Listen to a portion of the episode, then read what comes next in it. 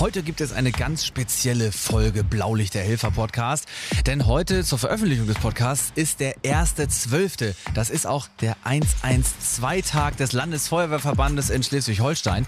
Und deshalb habe ich mir zwei Gäste eingeladen. Und zwar Mareike Dahms, sie ist zuständig für Presse- und Öffentlichkeitsarbeit beim Landesfeuerwehrverband Schleswig-Holstein. Und den Landesbrandmeister, also quasi den obersten Chef der Feuerwehren im Land, Frank Homrich. Und mit den beiden spreche ich über die Feuerwehrarbeit jetzt hier in der Folge und über alles, was wir über das Feuerwehr mitmachen vielleicht auch wissen sollten. Mehr als 80.000 Menschen in Schleswig-Holstein stehen täglich bereit, um Menschen in Not zu helfen. Uns erzählen sie ihre Geschichte. Aus Einsätzen, von Notfällen und von Menschlichkeit. Wir nehmen euch mit in die Einsätze und hören, wie wichtig diese Arbeit Tag für Tag ist, damit wir alle in Sicherheit leben können. Blaulicht, der Helfer-Podcast mit Matze Schmark. Ja, und die beiden stehen jetzt bei mir im Podcast-Studio. Also, äh, herzlich willkommen, Mareike Dahms. Moin. Moin. Und äh, den Landesbrandmeister habe ich da. Frank Homrich ist nämlich auch bei uns. Ja, moin. Moin. Ja, ihr seid Feuerwehrmenschen, Feuerwehrleute. Ja, in Schleswig-Holstein. Ähm, jetzt auch noch beim Landesfeuerverband, natürlich in anderer Funktion nochmal. Aber ihr habt beide, glaube ich, irgendwie auch mal diesen Job gemacht. Diese ganz normale, freiwillige Feuerwehrarbeit. Ähm, Mareike, wie hast du dich dazu entschieden, zu sagen, ich will da was tun, ich will da was machen, ich habe da Bock drauf? Ähm, ich bin tatsächlich nicht wie viele durch die Jugendfeuerwehr da reingekommen, sondern durch meinen damaligen Job als Redakteurin bei der Zeitung bin da immer mal wieder zu Einsätzen gefahren, um darüber zu berichten und habe dann immer die Feuerwehrleute bei der Arbeit gesehen und dachte mir, Mensch, kann ich da nicht auch mitmachen? Mhm. So bin ich zur Feuerwehr gekommen. Und tust jetzt sogar für den Landesfeuerwehrverband richtig viel. Also du bist da in der Presse- und Öffentlichkeitsarbeit zuständig. Ist das auch was, wo du sagen würdest, das ist wichtig, dass wir uns auch zeigen und immer wieder sagen, äh, dass wir alle Ehrenamtler sind? Also die meisten äh, freiwilligen Feuerwehren laufen ja nun mal komplett übers Ehrenamt, dass da auch Nachwuchs rankommt? Absolut, das ist, das ist super wichtig, dass wir da Öffentlichkeitsarbeit machen und dass die jungen Leute da auch nachziehen. Ähm, das läuft super mit der Jugendfeuerwehr, ähm, aber das darf natürlich auch nicht einreißen. Ja, jetzt ist äh, heute ein ganz spezieller Tag, deswegen seid ihr ja auch ähm, hier bei mir zu Gast im Podcast. Ich muss dazu sagen, wir haben das an diesem Tag aufgenommen, aber man kann das natürlich jetzt auch später hören hier bei RSH. Ähm, ja, Frank Homrich, Landesbrandmeister, äh, quasi ähm, äh, der Chef der Freiwilligen Feuerwehren im Land, also die höchste Instanz, wenn man so möchte. Wer, wer kommt nach äh, dir? Der Ministerpräsident oder ich weiß das jetzt nicht. Nein, ich, ich, ich sag's mal so, ich bin das Sprachrohr der Feuerwehren und versuche natürlich, äh, auch dem Ministerpräsidenten äh, was über Feuerwehr zu erzählen. Ähm, er selber ist förderndes Mitglied in Eckernförde. Ähm, aber trotzdem ähm, versuche ich den Kontakt zur Landesregierung aufzuhalten, zur Politik im Land Schleswig-Holstein und aber auch zur Verwaltung. Das ist so, sehe ich als meine Aufgabe, den Menschen dort zu erzählen, was äh, braucht Feuerwehr, wo drückt der Schuh ähm, wo können wir gemeinsam noch besser werden. Wir haben bewiesen, dass wir richtig gut ausgebildet sind vor zwei Jahren im Ahrtal. Das sogenannte Schweizer Taschenmesser, da waren 1400 Hilfskräfte dabei. Der Großteil war Feuerwehr. Und das war schon echt ein bewegendes Gefühl, als die Fahrzeuge in Neumünster losfuhren, äh, eben halt in eine ungewisse Einsatzgeschichte. Es, man wusste, es ist kein Einsatz in dem Fall, wie es äh, für uns normal ist, sondern es war ein humanitärer Einsatz, äh, wo wir dort Menschen geholfen haben. Und wir haben alle möglichen äh, Herausforderungen angenommen, konnten auch selber äh, zeigen, was wir können. Wir haben eine Küche aufgebaut da unten. Wir haben den Menschen tatsächlich unten auch geholfen, auch durch PSNV, also psychosoziale äh, äh, Unterstützung dass wir da eben halt den Menschen Hilfe stellen konnten. Und das ist eigentlich das, wofür wir leben, wofür wir arbeiten im Katastrophenschutz. Neben dem Job, den wir natürlich in der Kommune machen. Ja, und das ist die Arbeit hier jeden Tag, 24-7, 365 Tage im Jahr. Denn wenn ich die 112 wähle, werde ich immer irgendwo landen und mir wird jemand helfen. Das ist äh, so sicher wie das Amen in der Kirche. Äh, wenn ich einen Notfall habe, dann rufe ich euch und du hast das gerade schon so ja so angeschlagen. Ähm, man fährt in was Ungewisses. Das war jetzt in eurem Katastropheneinsatz im Ahrtal so. Ähm, wie ist das äh, für dich, äh, in der Feuerwehr zu arbeiten und eigentlich ja immer, auch für deine Kameradinnen und Kameraden, wohin zu fahren, wo man eigentlich ja als Normalo, sag ich mal, nicht hin will, weil es da gerade gefährlich ist oder weil da gerade was passiert, wo ich vielleicht auch irgendwie Angst vor habe. Ähm, Ist das ein Gen, was man einfach hat und sagt, das, das kann ich aber und ich will das auch? Äh, auf jeden Fall ist einmal das Gen da. Das ist äh, äh, schon echt gut beschrieben. Äh, also ich habe das Helfersyndrom, habe ich sozusagen in mir.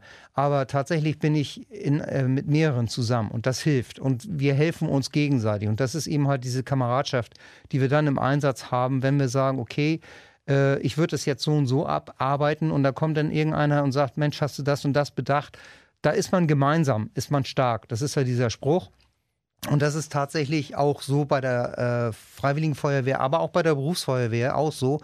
Wir wissen vieles, aber bei manchen Sachen weiß man eben halt dieses letzte Quäntchen nicht mehr. Aber da sind dann andere Leute, die einen unterstützen. Und wir gehen dahin, wo keiner mehr hin will. Das stimmt. Wie motiviert ihr Menschen mitzumachen bei der Feuerwehr? Du sagst es ja, ihr geht dahin, wo eigentlich keiner mehr hin will, aber ihr seid ja nun mal auch gut ausgebildet. Man erfährt da auch viel, man lernt viel bei der Feuerwehr. Aber wenn ich jetzt äh, ja in die Ortsfeuerwehr bei mir zu Hause gehen will, ähm, wie kann man dafür motivieren zu sagen, guckt euch das doch mal an, seid doch vielleicht auch mal dabei, vielleicht ist das was für euch.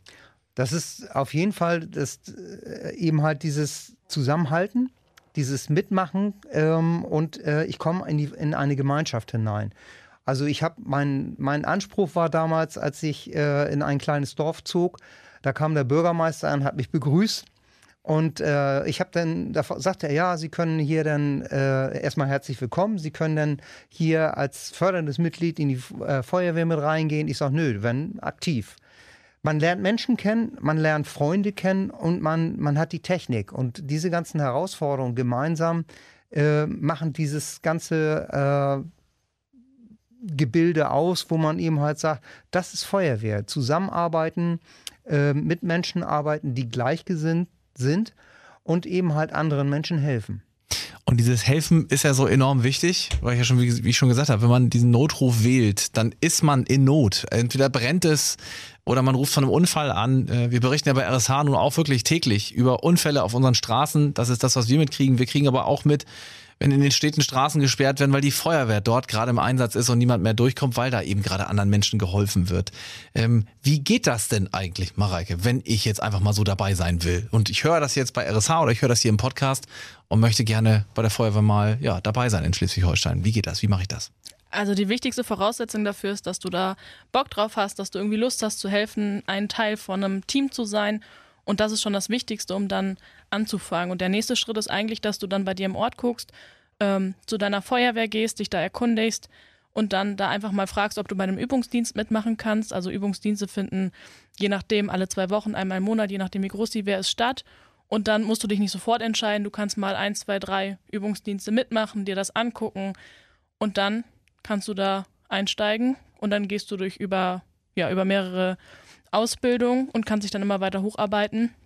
Und du wirst aber nicht ins kalte Wasser geschubst. Das heißt, du musst nicht äh, anfangen, hast einen Pieper und dann geht's los aufs Auto und dann los ins Feuer, sondern ähm, du wirst da ganz behutsam aufgenommen, dir wird alles erklärt und dann Schritt für Schritt kannst du dann da deine Feuerwehrkarriere starten. Ja, und das ist eine Karriere, die man freiwillig tut, wenn man in die freiwillige Feuerwehr geht. Es gibt ja auch Berufsfeuerwehren, klar, das ist deren Job, dafür kriegen die dann auch ihr Gehalt, aber am Ende äh, läuft ganz, ganz viel Feuerwehrarbeit, auch bei uns im schönsten Bundesland der Welt, freiwillig übers Ehrenamt und äh, dieses Ehrenamt äh, ja, muss ausgebildet werden, du sagst es gerade schon.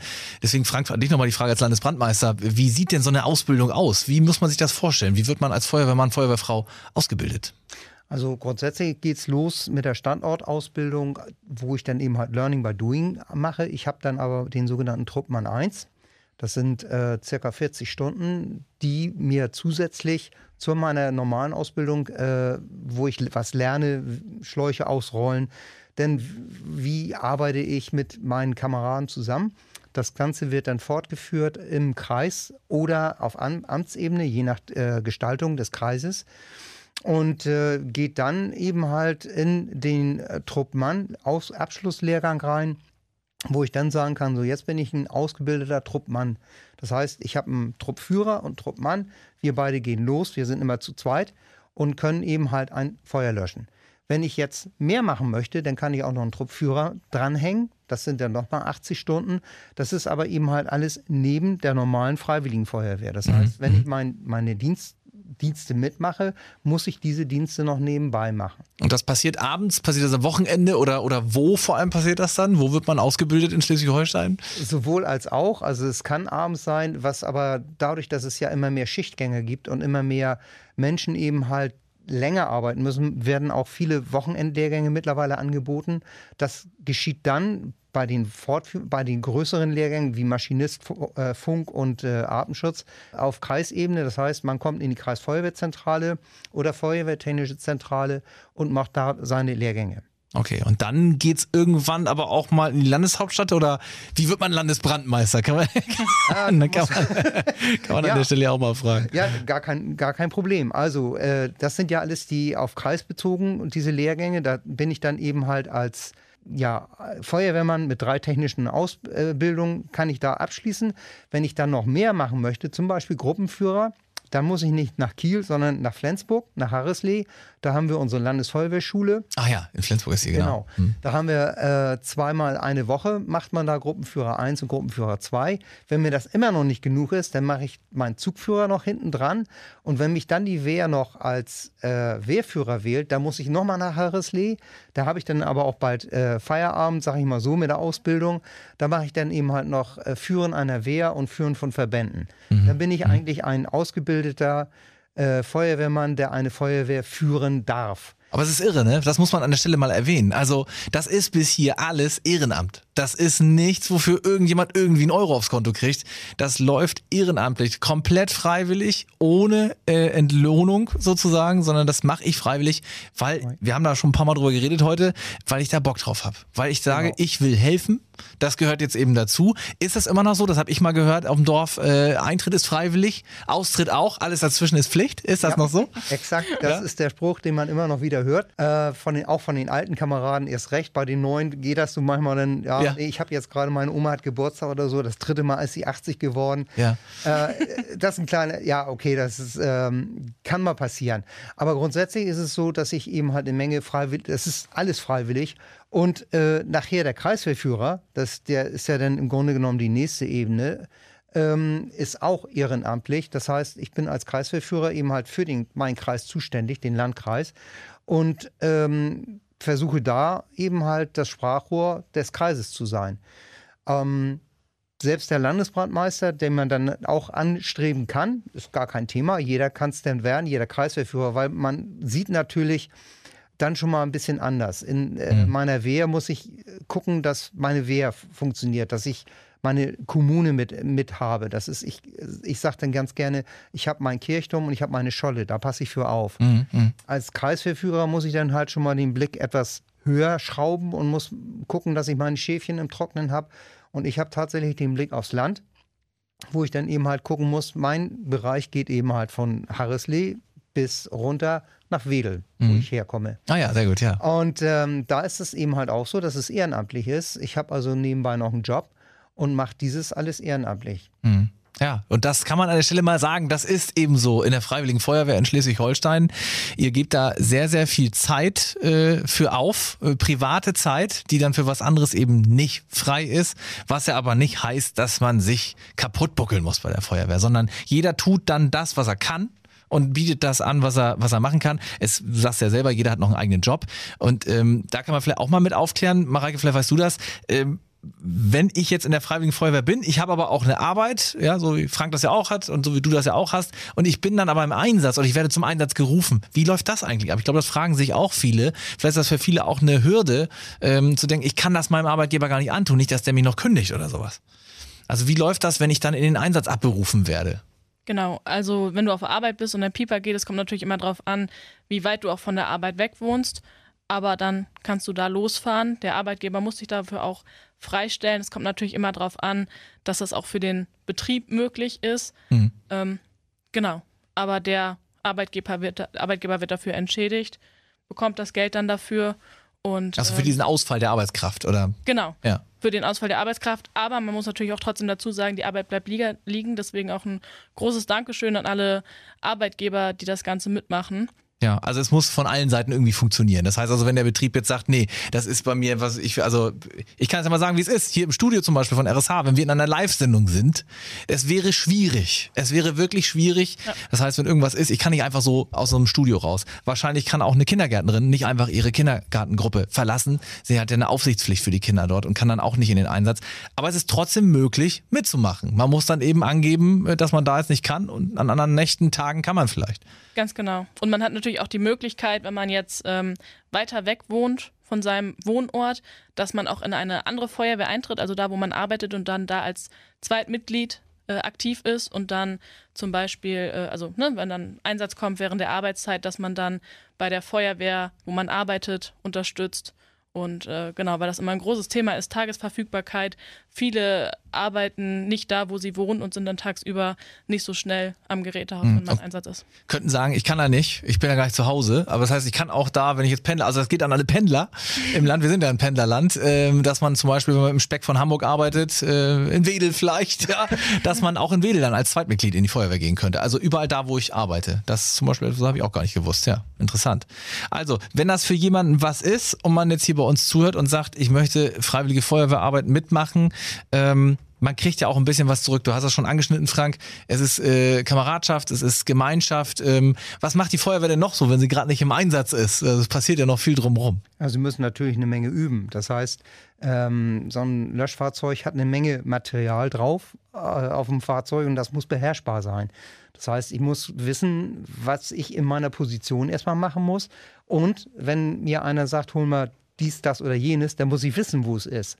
Weil äh, immer ums, ums Auto rumlaufen und zu, um zu suchen, ist doof, geht Zeit bei drauf.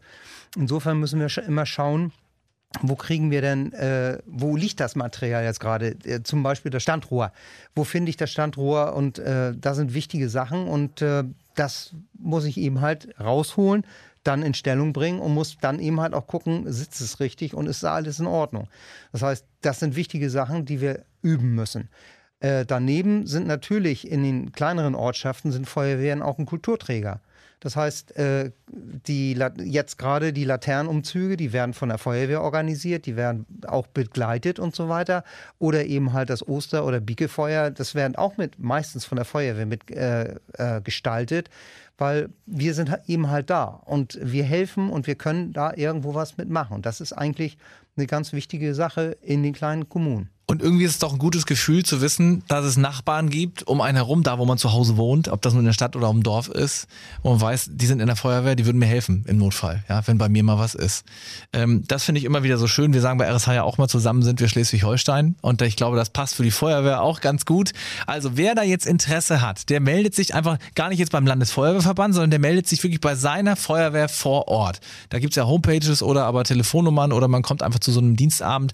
Wirklich sich einfach mal, äh, ja, aber einfach wirklich fragen. Meistens kennt man die, dem Dorf kennt man die ja sogar noch beim Namen und sagt einfach, ich würde da mal vorbeikommen und würde da mal helfen. Gibt es irgendeine Grenze, wo ihr sagen würdet, dann, also ab einem gewissen Alter, wo es dann auch nicht mehr lohnt oder ist, also ohne jetzt jemand zu nahe zu treten, aber gibt es so, äh, ab 18, glaube ich, kann man in die aktive Feuerwehr eintreten, ähm, aber gibt es eine Grenze, wo ihr sagt, äh, das äh, wollen wir demjenigen nicht mehr antun?